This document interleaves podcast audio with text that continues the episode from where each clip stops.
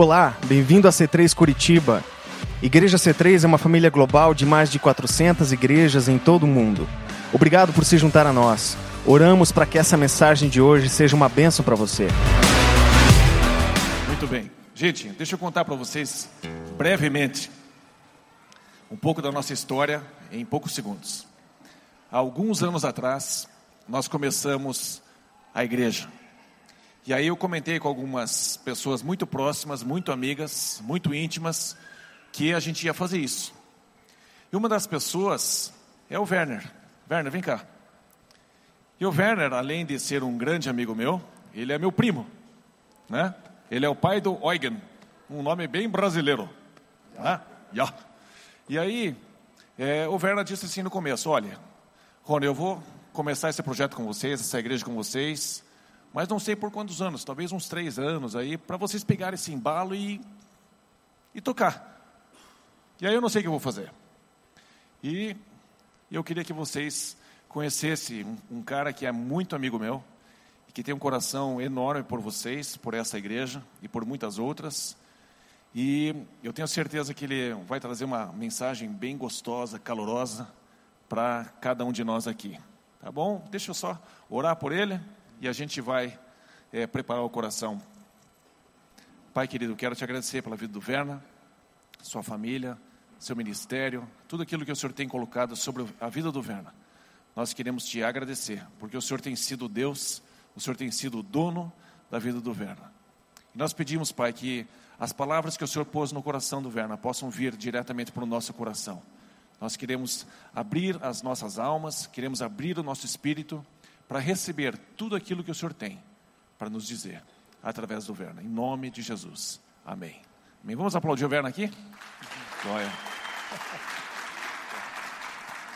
É, obrigado, obrigado. Que, que delícia poder estar aqui de novo.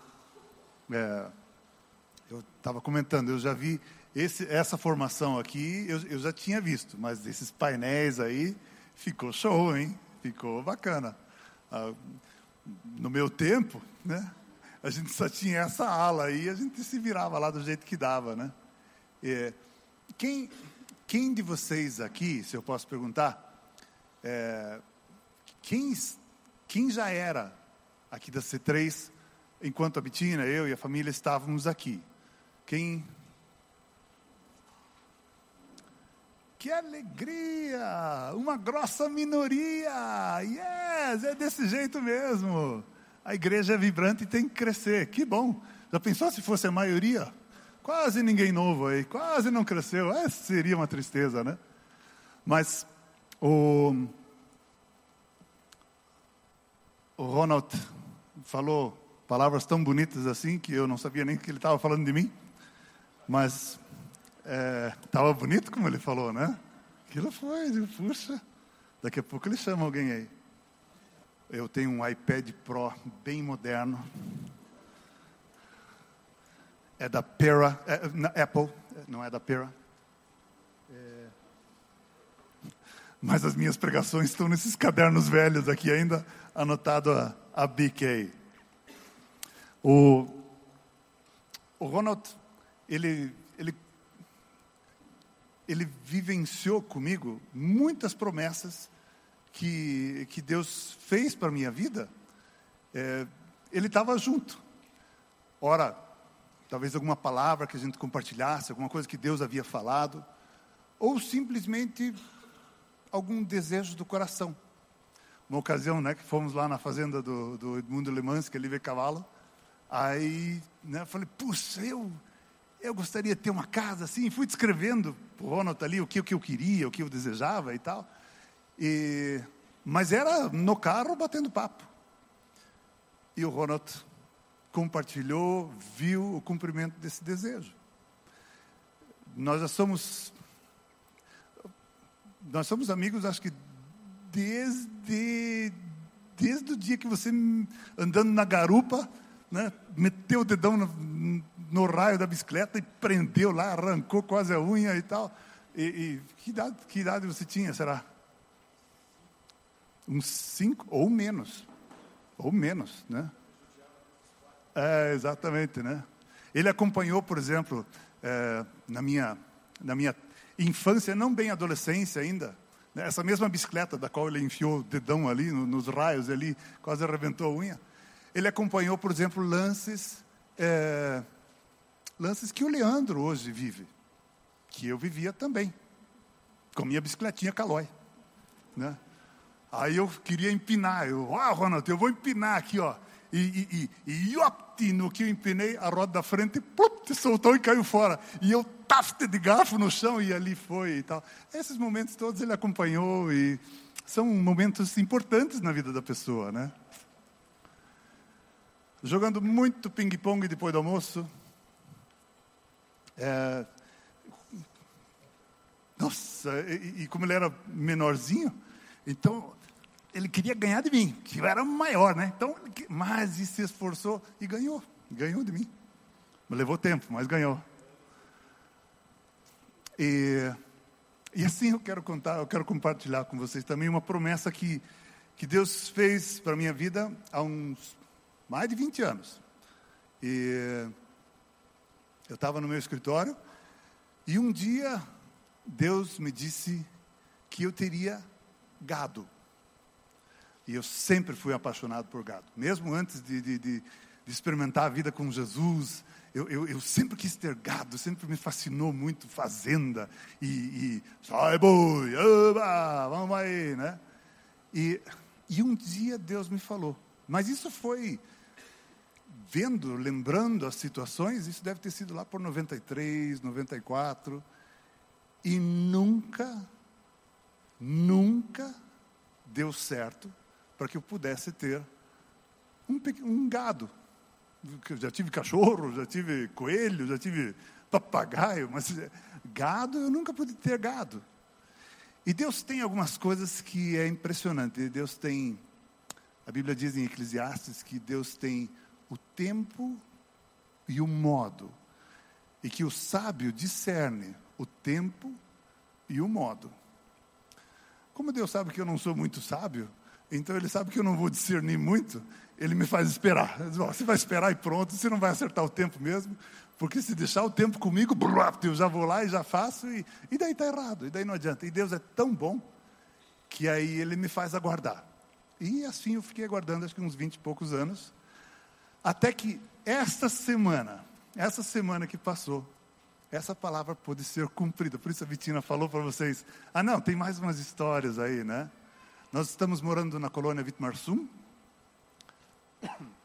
Quando nós eh, saímos aqui da, da, da C3, faz, eh, fazem três anos, agosto, agosto agora fazem três anos que já estamos fora, nós construímos uma casa lá em Vitmarsum e estamos morando lá e, e estamos atendendo os menonitas de lá. Estamos pregando e ministrando nas igrejas, em grupos pequenos, nos jovens e tal. Estamos envolvidos ali com os menonitas lá.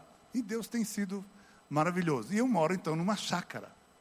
E, e aí tem lá um cantinho lá, mas é agora, tá do tipo caseiro. Né?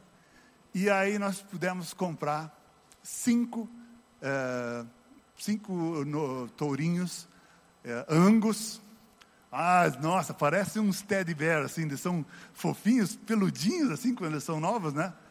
Ah, mas olha, vocês precisavam ver, a Betina e a Gabi que podem contar a minha felicidade nessa semana. Mas fazer o que nem ganso novo em Lagoa Grande. De feliz. E sabendo que, sabendo que, que isso é o cumprimento da palavra de Deus, algo que Deus me falou há mais de 20 anos. As pessoas, muitas pessoas duvidavam quando eu compartilhava um pouquinho sobre isso. Elas, eh, mas como assim? É gado, mumu mesmo? Ou é gado assim, ovelhas que você vai pastorear? Não, o que Deus me falou é gado. É, na minha contabilidade vai estar lá descrito semoventes. Ah, tá aqui, pecuarista daqueles aí. Me falta o meu chapéu aqui.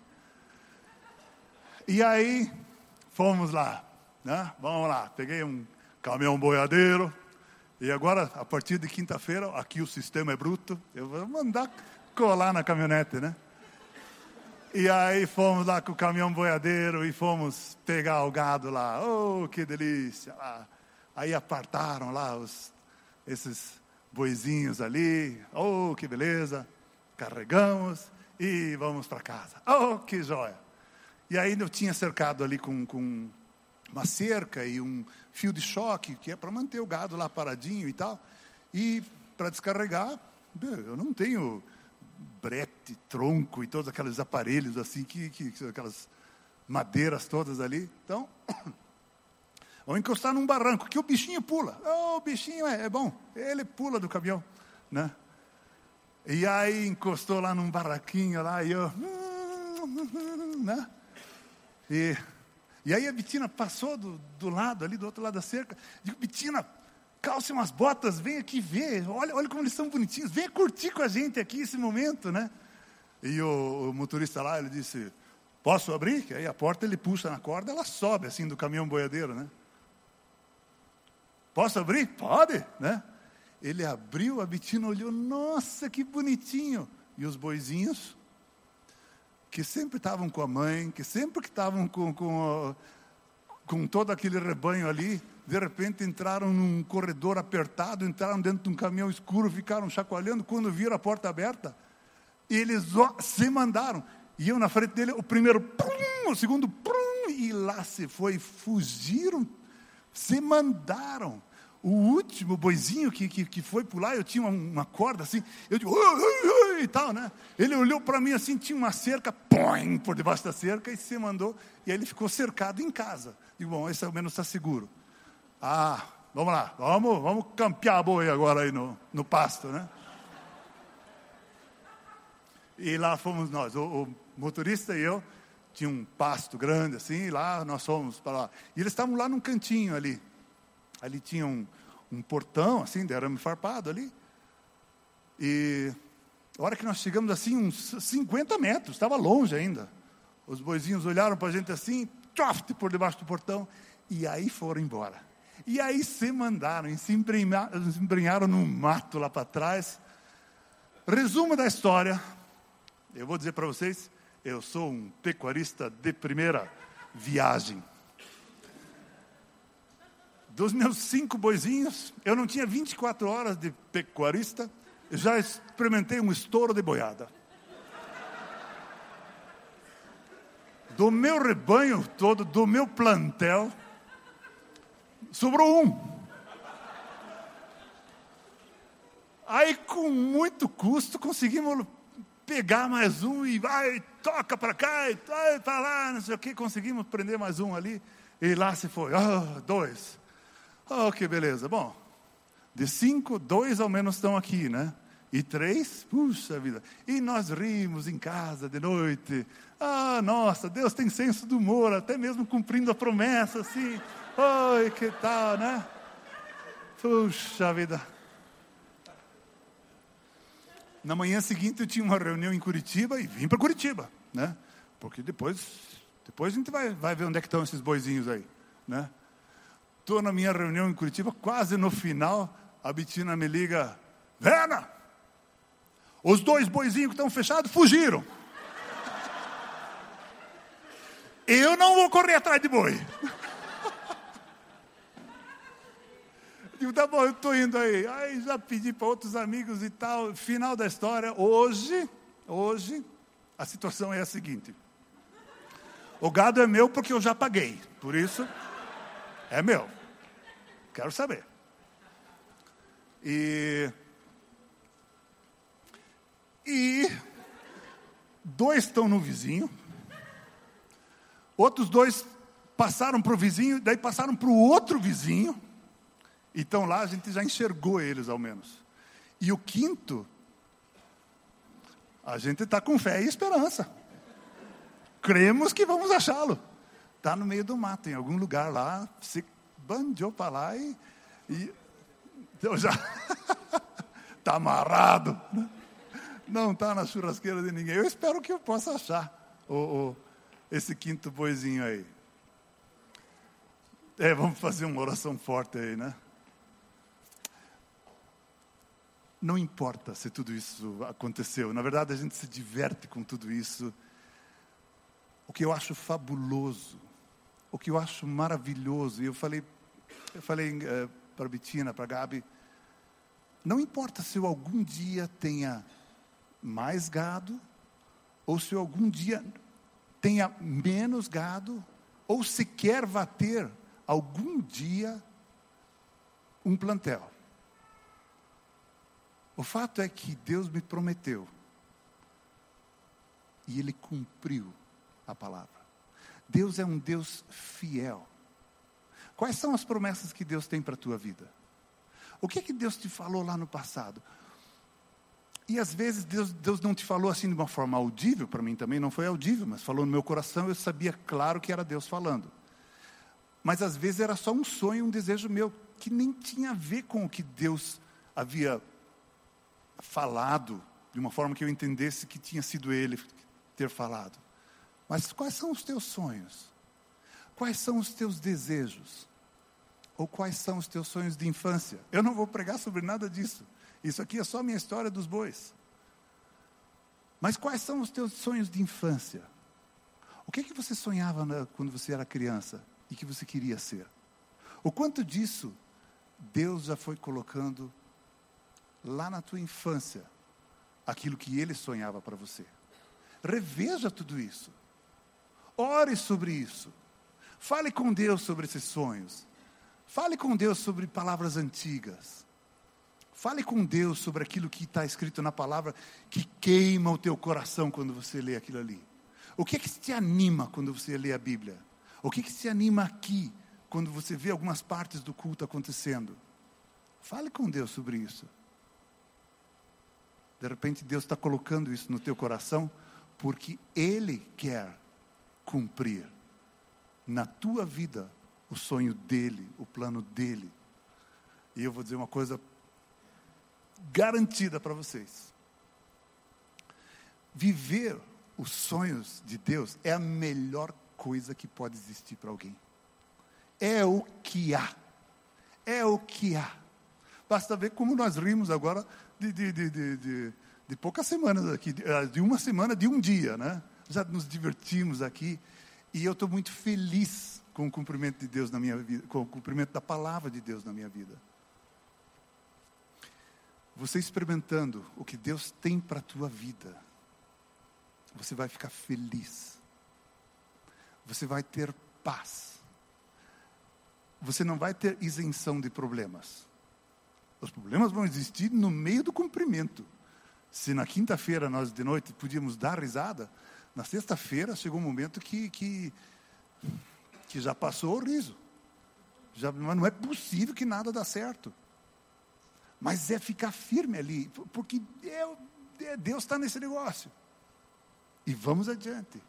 E já achamos quatro, e o quinto nós vamos achar. Eu, eu, eu mando um WhatsApp para vocês no dia que eu achar o meu quinto terneirinho lá, né? Quais são as palavras de Deus para a sua vida? O que é que Deus tem para você? É o melhor que há. Não há outra coisa a ser vivida nesse tempo que nós temos aqui na terra para viver do que o plano de Deus, o sonho de Deus, e quem sabe Ele já colocou isso há muito tempo no teu coração e você se alegra com isso. Muito bem, está aqui um agropecoindustrial aqui, que vai trazer a palavra agora aí. Um servo de Deus, eu amo a Jesus. Nossa reunião aqui, conforme o Ronald falou aqui no começo, nós estamos aqui por causa de Jesus. Nós amamos a Jesus. E é por causa dele que nós estamos aqui. Por causa de Jesus, por, pelo que ele fez na nossa vida, pelo que ele fez para a nossa vida. Eu estou com a Betina aqui, a minha esposa Betina, Levanta, Betina, para a igreja te conhecer. a minha.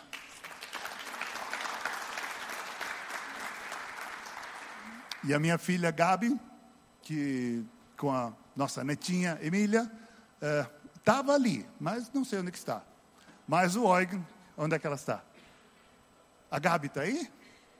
Ah, olha lá a Gabi e a minha netinha. Tenta chegar na luz ali, Gabi, debaixo de alguma luz aí. Olha lá, ó. ali é a Gabi e a nossa netinha Emília. E Eugen, levanta aí, Eugen. Eu só não vou dizer que é para a igreja te conhecer, né, cara? Obrigado. Né? Eu queria trazer uma palavra para vocês hoje que que alegra o meu coração e o título dessa mensagem é Ele me salvou ou Ele me resgatou ou então Ele me libertou. Se nós tivéssemos alguma palavra para juntar esses três, é, salvou, libertou, é, nós, nós, ele me salvou, ele me libertou. E o que, que eu falei terceiro? Resgatou, uma bela, muito bem, ele me resgatou. Né? Ele me resgatou. Existe um texto em Números capítulo 21, a partir do versículo 4. Números capítulo 21, a partir do, a partir do versículo 4. Um pouco de pano de fundo dessa história. O povo hebreu que era escravo no Egito foi liberto do Egito, saiu do Egito, atravessaram o Mar Vermelho. Ali no Mar Vermelho, Deus cobriu, fechou o mar e lá os carros de Faraó e soldados e cavalos e afogaram todos ali, morreram e o povo hebreu estava livre da escravidão do Egito. E aí eles começaram a caminhada deles. E aí vai. Aí, ora eles estão alegres, ora eles estão tristes, ora eles estão felizes, ora eles estão resmungando, ora eles estão louvando, ora eles estão blasfemando. É uma folia aquele povo lá. E aí, Deus tinha dado um pão para eles, a cada dia eles recolhiam um maná. E eles comiam desse pão, e Deus assim ia levando e guardando e conduzindo eles pelo deserto, providenciando todas as coisas. Mas aí eles começaram a resmungar de novo, começaram a, a, a, a falar: é, porque isso, porque aquilo, é, como é que pode, está tão ruim aqui. E eles estavam num ponto chamado Monte Or, e diz o texto: partiram eles do Monte Or pelo caminho do Mar Vermelho para contornarem a terra de Edom. Mas o povo ficou impaciente no caminho e falou contra Deus e contra Moisés, dizendo: Por que vocês nos tiraram do Egito para morrermos no deserto? Não há pão, não há água, e nós detestamos essa comida miserável. Então o Senhor enviou serpentes venenosas que morderam o povo, e muitos morreram. E o povo foi a Moisés e disse: Pecamos quando falamos contra o Senhor e contra você. Ore, pedindo ao Senhor que tire as serpentes do meio de nós. E Moisés orou pelo povo. O Senhor disse a Moisés: Faça uma serpente e coloque-a no alto de um poste. Quem for mordido e olhar para ela, viverá. Moisés fez então uma serpente de bronze e a colocou num poste. Quando alguém era mordido por uma serpente e olhava para a serpente de bronze, permanecia vivo.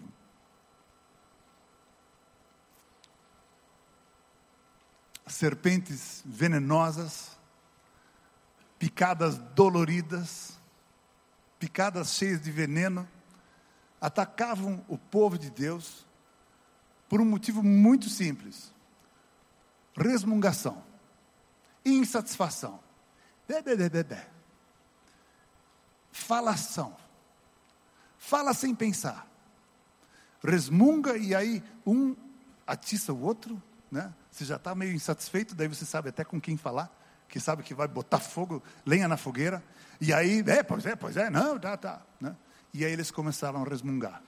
E a coisa vai tomando corpo, quando você começa a resmungar, a coisa vai tomando volume, e vai, vai, vai, vai, vai, vai, até o ponto que aí a frase que sobra escrita aqui é: Por que é que Deus nos tirou do Egito?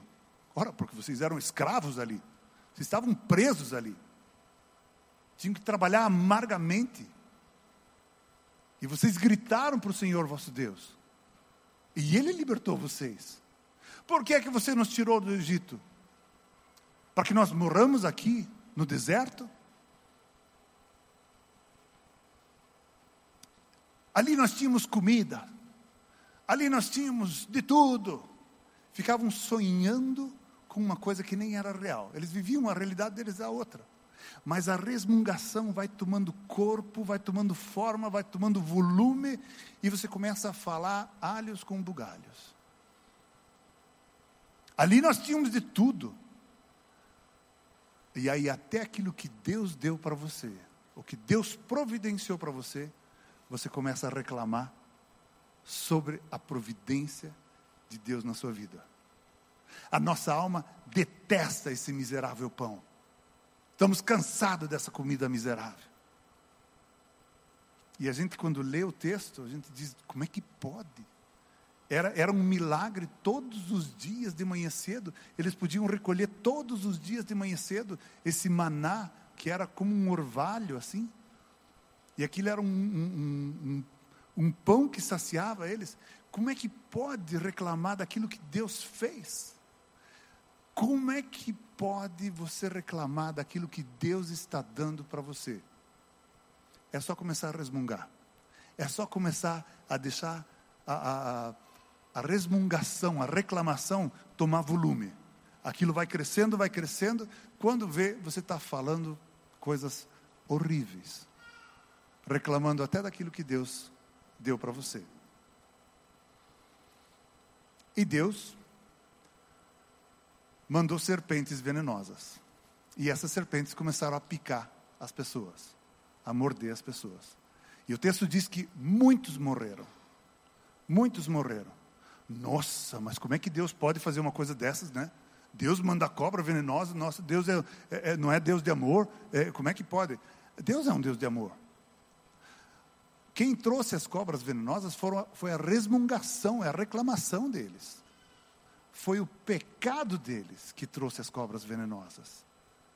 Foi o pecado deles que injetou veneno no corpo deles.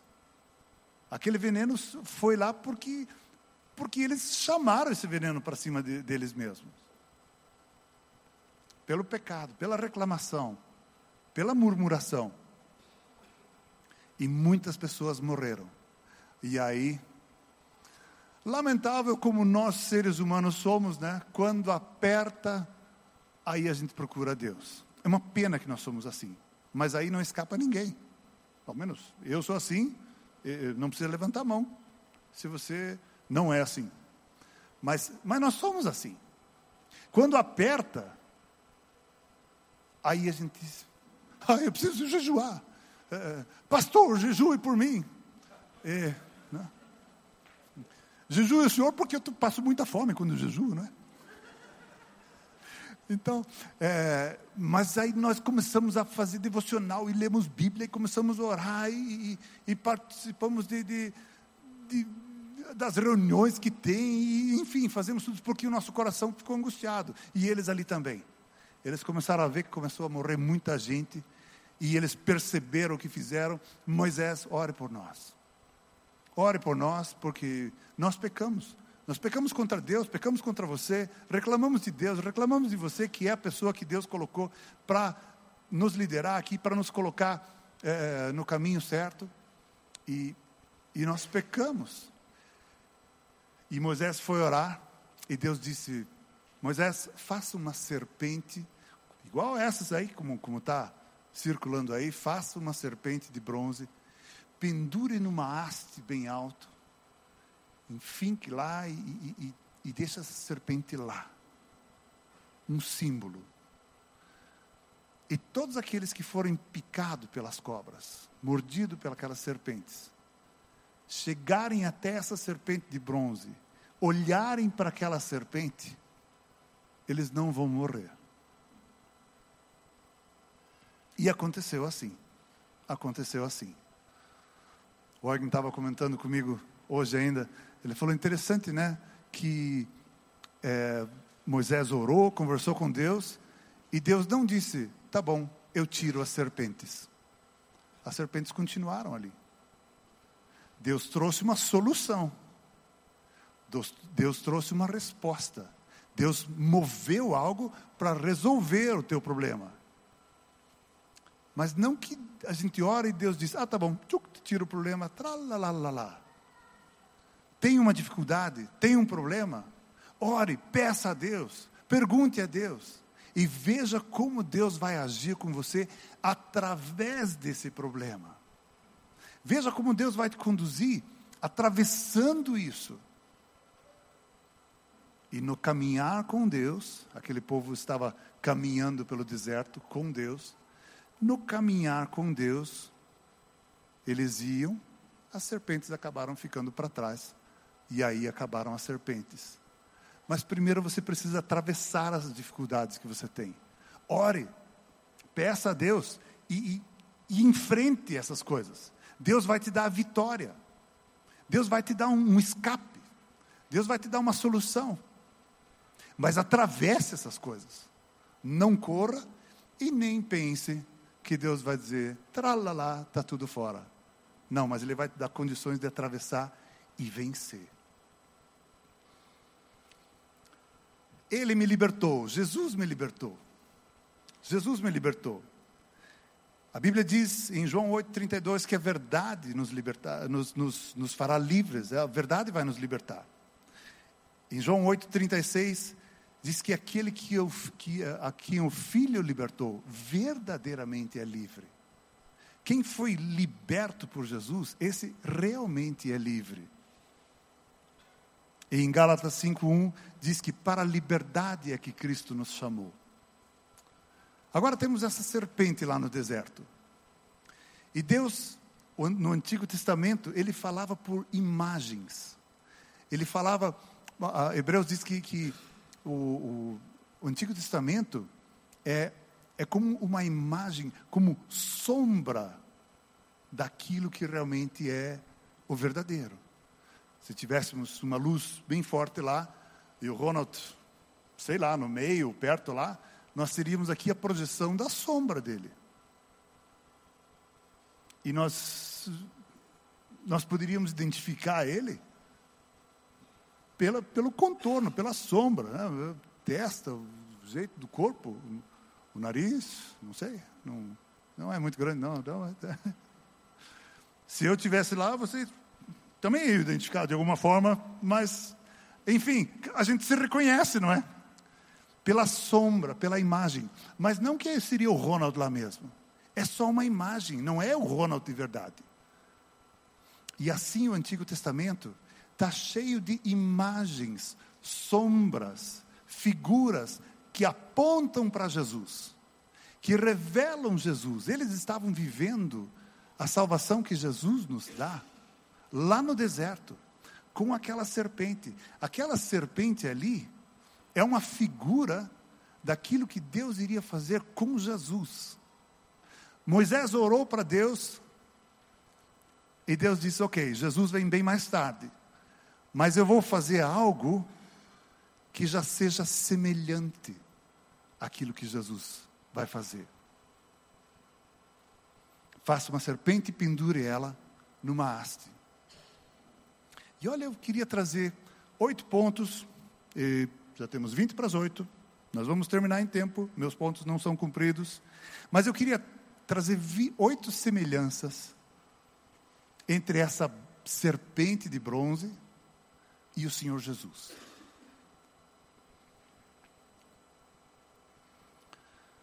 Pecado. Aquela serpente ali era um símbolo do pecado. Porque afinal eles pecaram, murmuraram, resmungaram, pecaram contra Deus, pecaram contra Moisés. Eles pecaram reclamando, chutando balde. E por causa disso vieram as serpentes. E Deus simboliza este pecado numa haste. A Bíblia diz que Jesus tomou sobre si o nosso pecado. Jesus morreu numa cruz. E ali ele tomou sobre si o nosso pecado. Vocês lembram quando, quando Jesus gritou desesperado, disse: Deus meu, Deus meu, por que o Senhor me desamparou? Por que me desamparastes? Naquele momento, Jesus havia vestido como um paletó, como um manto, assim. Ele tomou todo o nosso pecado, o meu pecado, e que já é muito. Mais o teu, mais o teu, mais o teu, mais o teu, mais o teu, e mais de toda a humanidade. Ele vestiu todo aquele pecado ali. E Deus, que não tem conivência nenhuma com o pecado, Deus e o pecado não, não dá liga nenhuma, não tem química ali que dê certo, porque Deus é um Deus santo. Naquele momento ali, que Jesus estava com o pecado, ele que não tinha cometido nenhum pecado, tomou o teu e o meu. Deus olha e diz: Meu filho, com o pecado, eu não tenho nada a ver com isso. E Jesus, que sempre andou com o Pai, sempre andou com Deus, a vida toda dele aqui foi ligada com Deus, e de repente ele estava na cruz, no pior momento dele, e ele vê que ele está sozinho. E aí ele olha para você e para mim e diz: É por vocês mesmo então. Vai valer a pena agora. Só que o desespero é muito grande. E ele grita e diz: Deus meu, por que, que o Senhor me desamparou? A serpente, ela tem esse símbolo do pecado. Jesus se fez pecado por nós. A serpente tinha que ser erguida numa haste, porque Jesus não morreu nem no céu nem na terra, morreu pendurado. Jesus foi erguido numa cruz, assim como a serpente era um, uma, um símbolo profético, já que Jesus haveria de morrer numa cruz. Vida. A serpente, aquela serpente ali na, na, naquela haste ali, ela trazia vida para as pessoas que olhassem para ela. Se alguém havia sido peca, uh, picado por essa cobra, por uma serpente, ele tinha que dar um jeito de ir, sei lá, até o centro do arraial, até o centro do acampamento, não sei onde é que essa serpente estava pendurada. O fato era que a pessoa tinha que sair de onde estava, se deslocar para achar essa serpente, para ir até a serpente. E precisava olhar para aquela serpente. E a morte não, não faria mais parte dela mas sim vida passaria a entrar naquela pessoa. Igualmente nós com Jesus. Você precisa ir atrás. Onde é que está Jesus? Eu preciso de vida. Eu preciso de vida e vida com abundância, que é o que Jesus promete. E você precisa olhar para Jesus. Você precisa olhar para Jesus. E, e, esse olhar não é só um, um, um ah, pronto, já vi. Esse, esse olhar ali que Deus estava colocando para os hebreus, era um olhar com expectativa, um, um olhar com esperança, um, um, olhar, um olhar até desesperado, porque de repente a pessoa sabe a, a miséria que está, a situação na qual ela se encontra. Eu sei que com esse veneno no meu corpo, eu não vou longe, a minha vida não vai dar certo. Eu vou ficar sofrendo, isso vai ficar ardendo, eu vou ter que começar a amputar partes do corpo e finalmente eu vou morrer com isso aqui. Eu preciso olhar para Jesus. Eu preciso ver Jesus com fé, com esperança, com expectativa, esperando receber dele alguma coisa. Eu preciso, eu preciso, eu preciso disso. Único caminho. Jesus diz que Ele é o único caminho e que ninguém vem ao Pai senão, senão através dele mesmo. Eu sou o caminho, a verdade e a vida. Ninguém, isso disse o Senhor Jesus, nós não precisamos inventar isso. Jesus diz: Eu sou o caminho, a verdade e a vida. Ninguém vem ao Pai senão por mim. Jesus colocou isso. Jesus disse isso porque Deus havia colocado isso para Jesus. Deus havia designado isso para Jesus. Jesus é o único caminho para Deus. Não existem boas obras que possamos fazer. Não existem ofertas que nós fizemos aqui agora há pouco. Não existem é, assistências sociais que vamos fazer ali na, na, acho que é Amas, né, Tobias? Tobias trabalhou lá na Amas, foi missionário lá um tempinho, então eu já liguei as coisas. Não são obras missionárias que vão nos levar para Deus. Não é cuidando dos pobres e, e, e tudo isso devemos fazer sim, mas não é por isso que nós podemos ser salvos. A nossa salvação está em Jesus unicamente. E Deus colocou isso lá no deserto para o povo hebreu. Erga aquela haste, pendura aquela serpente, e se em algum lugar alguém for picado, vai morrer, a não ser que olhe para a serpente de bronze. É a única maneira de você não morrer. E Deus lá já começou a mostrar para toda a humanidade que Jesus é o único caminho para a vida, que Jesus é o único caminho para a salvação. Você precisa olhar para Jesus. Você precisa vir para Jesus, chegar para Jesus, entregar tua vida para Jesus. Ele é o único caminho para Deus. Você precisa vir com fé. O povo todo que havia sido uh, picado precisava crer que aquela serpente iria trazer libertação daquele veneno. Porque se o cara foi picado lá no, no, no na barraca de não sei o que lá, no campo, sei lá onde é que ele estava lá, porque eram mais ou menos 3 milhões de pessoas caminhando no deserto. Era um povo enorme, um povoareu enorme. Então, o cara lá não sei aonde foi picado por cobra. Se o cara falasse, ah, vou eu lá ver serpente, se tem uma coisa mais sem cabimento, afinal Deus me deu uma cabeça para pensar. É evidente que não é por olhar serpente que eu vou ser salvo, não é? Puxa vida, isso não faz sentido nenhum. Não tem lógica nenhuma. Da onde que Deus falou isso? Me empresta um canivete, eu vou cruzar aqui, vou tentar chupar esse veneno. Isso faz mais sentido. Vou eu mesmo fazer alguma coisa aqui. Eu tenho que tomar as rédeas uh, na minha mão mesmo. Se eu não fizer, ninguém faz por mim. E aí vai, e aí vai. Somente quem, quem tivesse fé de que olhar para a serpente de bronze traria a cura, a salvação e a vida, somente este se moveria, sei lá de onde ele estivesse, para chegar até a serpente, para ver a serpente. Nós precisamos olhar para Jesus com fé, sabendo que Jesus é a resposta, sabendo que Jesus é a solução. Nós precisamos olhar para Jesus cheio de, de, de esperando a resposta dele, esperando a salvação dele, esperando a libertação dele. Nós precisamos olhar para Jesus com fé. Jesus, ele morreu na cruz, mas ele ressuscitou.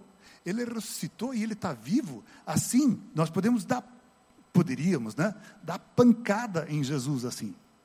De tão vivo que ele está. O corpo de Jesus, que ressuscitou, naquele túmulo ali, não é um corpo místico, não é um spook spook. Uh, é o corpo morto dele. Alguém já viu um defunto? Alguém já viu pessoas mortas por aí? Já imaginou aquele corpo morto lá é, estar vivo novamente? Pois foi exatamente isso que aconteceu. E Jesus está vivo até hoje. Jesus está vivo, vivo, vivo corporeamente, fisicamente. Quando ele entrou no céu, ele foi o primeiro homem a entrar no céu. Deus é espírito, os anjos são espíritos, os, os arcanjos são espíritos, os, os, lá tudo é espírito. E Jesus estava lá, e desceu e nasceu aqui e virou gente. Aleluia! Jesus virou gente, amém? É verdade. Ele viveu, morreu, ressuscitou, e quando ele voltou para o céu, foi aquela festa maravilhosa, porque ele foi o primeiro homem a entrar no céu. A primeira pessoa a rasgar desse mundo físico para o mundo espiritual e entrar lá e estar do lado de Deus, orando por tua vida, orando por você. Jesus está vivo. e é porque ele rasgou esse caminho, ele é o primeiro a ter entrado até Deus. E nós que seguirmos esse caminho, Jesus, vamos estar junto com Ele, vamos estar junto com Deus, e vamos estar junto com os anjos, e vamos estar junto com os arcanjos, e vamos estar junto com Jesus, e nós com um corpo ressurreto e glorificado, que eu não tenho a menor ideia do que significa, mas vai ser bom. Não sei o que é, mas é bom. Vale a pena crer nisso. Vale a pena crer nisso. Porque Jesus é o único caminho. Ele é o único caminho. Nós precisamos ter fé em Jesus e olhar para Jesus com fé. Poder invisível. Ó, estamos chegando aí, esse já é o sexto. Poder invisível. O poder invisível de Deus agia através daquela serpente. As pessoas eram picadas, olhavam para a serpente e o poder invisível de Deus agia na vida das pessoas, curava as pessoas ali. É algo que, que, que nós não conseguimos mensurar, nós não conseguimos. A gente vai na escola e aprende que tudo é lógico, tudo é matemático e tudo mais. E, e, e é de fato, e está tudo certo lá na escola, vamos adiante, vamos aprender lá e fazer a prova e passar. Mas agora, nós estamos falando de alguma coisa que que é aquilo mais o além disso, que é esse poder invisível que Deus tem. E da parte de Jesus sai esse poder invisível para te curar. Qual é a tua necessidade? Qual é a tua enfermidade física? Qual é o teu sofrimento físico? de Jesus, da cruz de Jesus, sai um poder invisível, maravilhoso para te curar, para te alcançar, para te tocar, para mexer na tua vida. E você de repente você percebe esse toque maravilhoso de Deus e diz: "Uau! Que paz gostosa. Que paz gostosa. Paz com Deus." Esse é o sétimo ponto. Paz com Deus. O povo havia resmungado, pecado, assim como nós. Eles não são nada piores do que nós. Nós não somos nada melhores do que aqueles, apesar de a gente ler a história e dizer, como é que pode, né? Pois é, como é que pode? Porque nós fazemos assim também. Não somos nada melhores do que eles. E aí não temos mais paz com Deus. Quem havia sido picado por aquela cobra sabia dessa realidade. Isso aqui só é fruto do meu pecado. Isso aqui só é resultado da atitude do meu coração. E eu já estou afastado de Deus. Olhar para a serpente trazia essa restauração. Olhar para Jesus traz essa restauração. E Ele nos dá vida eterna. E nos dá paz com Deus nos dá paz com Deus. Como é que é o teu sono? Se eu tomar chimarrão de noite, bom, aí não vai dar certo. Eu vou ficar assustado na cama e tal, né? Mas eu sei que é o chimarrão. Mas como é que está o teu sono? Quando você deita no travesseiro? Quando desliga a luz? Quando você está sozinho? Mesmo casado, chega uma hora que o cônjuge adormece também. E você está sozinho. Como é que está o teu coração quando você está sozinho com Deus? Você tem paz com Ele? Eu não estou falando que se todas as coisas da tua vida estão ajeitadas e arrumadas e, e, e resolvidas. Não é nada disso. Mas em meio aos, às coisas corriqueiras, normais, dificuldades normais do dia a dia que acontecem, você tem paz com Deus. Dá para deitar e dizer: Deus, tem muito boi ainda que eu não consegui alcançar. Tem muito boi perdido ainda que eu preciso resolver. Eu não sei como fazer isso. Tem muito problema na minha vida que eu ainda não sei como resolver. Mas eu te agradeço que a tua boa mão está sobre mim. Eu te agradeço. Que o Senhor cuida da minha vida. Eu te agradeço. Que o Senhor é meu Pai. E deitar me faz em pastos tranquilos. Nem amém eu consigo dizer porque eu já estou dormindo. Isso é paz com Deus. Mas se lá nesse momento você percebe que a coisa está aqui por dentro. Aí você levanta e manda um uiscão para dentro aí, porque ao menos aquele uísque vai te atordoar e você ao menos capota. Não que você adormece, mas você tomba. Para fugir daquela falta de paz com Deus. Para fugir daquele momento ali que você sabe que não está certo. A serpente trazia paz com Deus naquela época para aquele povo ali, como um símbolo de uma imagem que Deus estava dizendo para nós hoje aqui: Jesus traz paz com Deus. O sangue dele vertido na cruz apaga o nosso pecado. Todos nós temos pecado. Eu já sou pastor, eu já sou crente velho, não sei de quantos anos aí, mas, sabe, está lá o pecado de novo. E de novo eu preciso ir para a cruz e dizer: Jesus, o teu sangue limpa o meu pecado, perdoe-me, perdoe-me. E pecado é o último ponto que eu quero trazer. Nós precisamos chegar a Jesus com o nosso pecado e nominá-lo, dar nome aos bois, dizer o que é que eu fiz. Não, não é só dizer, ah, Pai, perdoa todos os meus pecados em nome de Jesus, amém. Tem pecados que eu não me lembro que eu faço, tem pecados que eu nem percebo que eu faço. Mas eu vou crescer com, com Deus, vou crescer com o Espírito Santo, e mais para frente ele vai me mostrar: olha, isso aqui não é bom. Deus, me perdoa. Tenho pecado agora durante tanto tempo nisso aí, mas eu não sabia. Me perdoa, eu sei que é pecado. Ok, essas coisas acontecem. Mas, mas pecado, que você sabe que, que aquilo está sempre batendo na tua vida. Você precisa confessar isso. E você precisa chegar com esse pecado para Deus. As pessoas tinham que chegar para essa serpente com o veneno no corpo. Até o momento que elas chegassem ali, elas tinham que chegar com o veneno.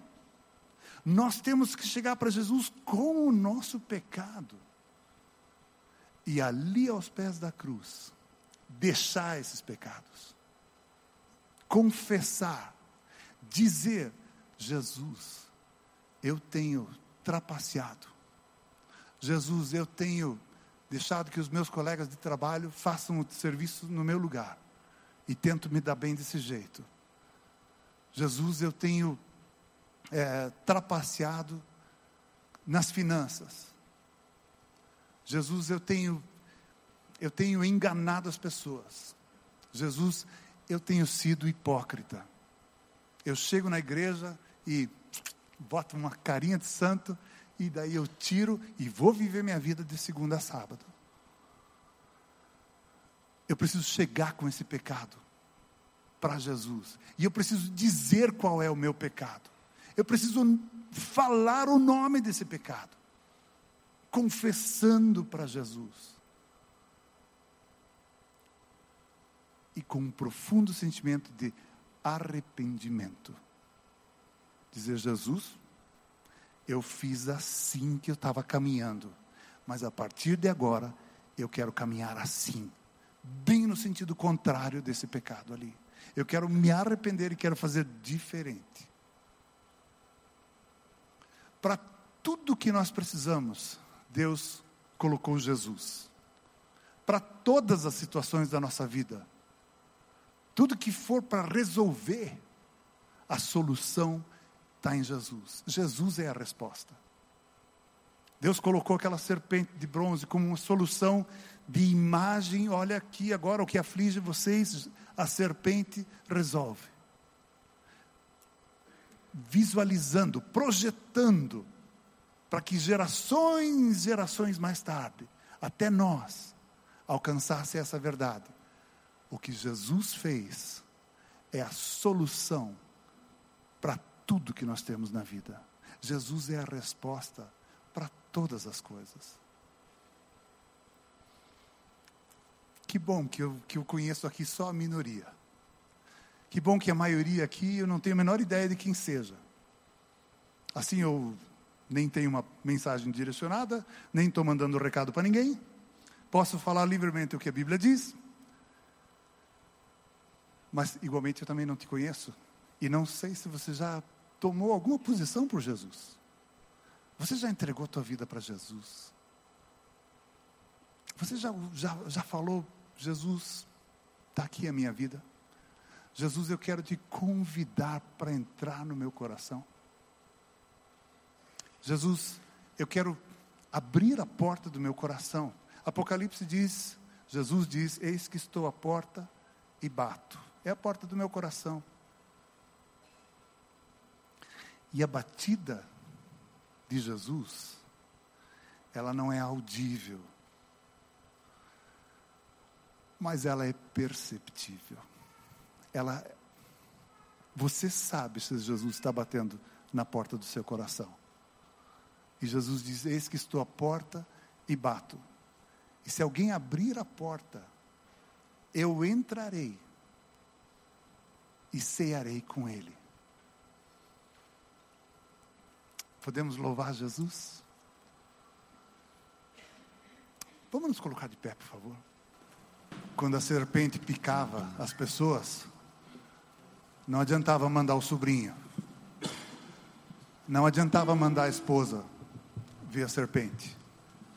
Assim como se você acha que a vida com Deus é algo que precisa ser feito, não adianta você pedir para o teu tio ir. E nem adianta você pedir para o teu cônjuge ir. E também não adianta nem levar teus filhos lá e você cai fora porque isso vai resolver a vida da esposa, vai resolver a vida do tio, vai resolver a vida dos filhos, só não resolve a tua. Porque para resolver a tua, você mesmo precisa vir para Jesus. Você precisa chegar para Jesus. Isso é uma questão pessoal. Só quem, quem foi picado, só quem sabe como arde o pecado na nossa vida, o pecado na sua vida. Só quem sabe disso é que quer se ver livre desse veneno. Só quem tem consciência, quem percebe que eu estou sem Jesus, eu preciso de Jesus, é que vem para Jesus.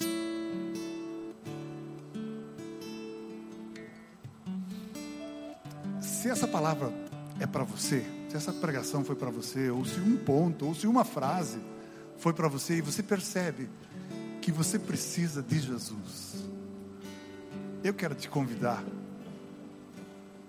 a vir aqui à frente. Assim como as pessoas saíam dos seus lugares, das suas tendas, dos seus, das suas tribos, para chegarem até aquela serpente, de igual forma, Jesus está aqui, está aqui nesse lugar. Ele, é, ele está vivo e Ele está aqui. Se você precisa de Jesus e sabe que precisa de Jesus, saia do seu lugar e venha aqui para frente. Nós queremos orar com você. Para você entregar a sua vida a Jesus, abrir o seu coração.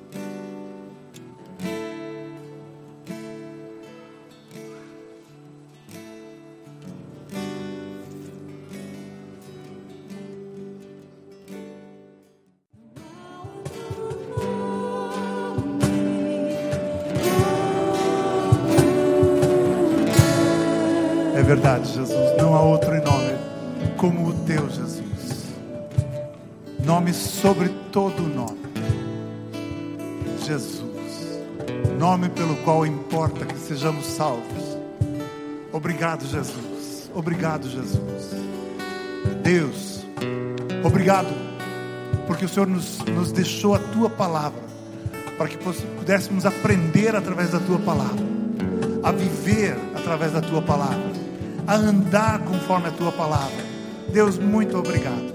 Senhor, aqui estão os meus irmãos eu quero te pedir por, pela vida de cada um. Pai, que a tua paz abundante esteja no coração de cada um aqui. Deus, que o teu amor seja derramado através do teu espírito de uma forma tão maravilhosa, abundante, inundante, Senhor. Inunda esses corações com o teu amor, com o teu amor de Deus e o teu amor de Pai. Querido Espírito Santo, esteja nos ensinando durante essa semana, esteja nos ensinando, ajuda-nos a atravessar as situações pelas quais estamos. Pai, eu quero te pedir ajuda, Deus, que cada um possa estar achando o seu boi perdido, que cada um possa estar achando a solução daquilo que no qual está envolvido. E Deus, que o Senhor possa trazer essa solução, que eles possam identificar e glorificar, agradecer o teu nome. Pai, nós oramos em nome de Jesus. Amém.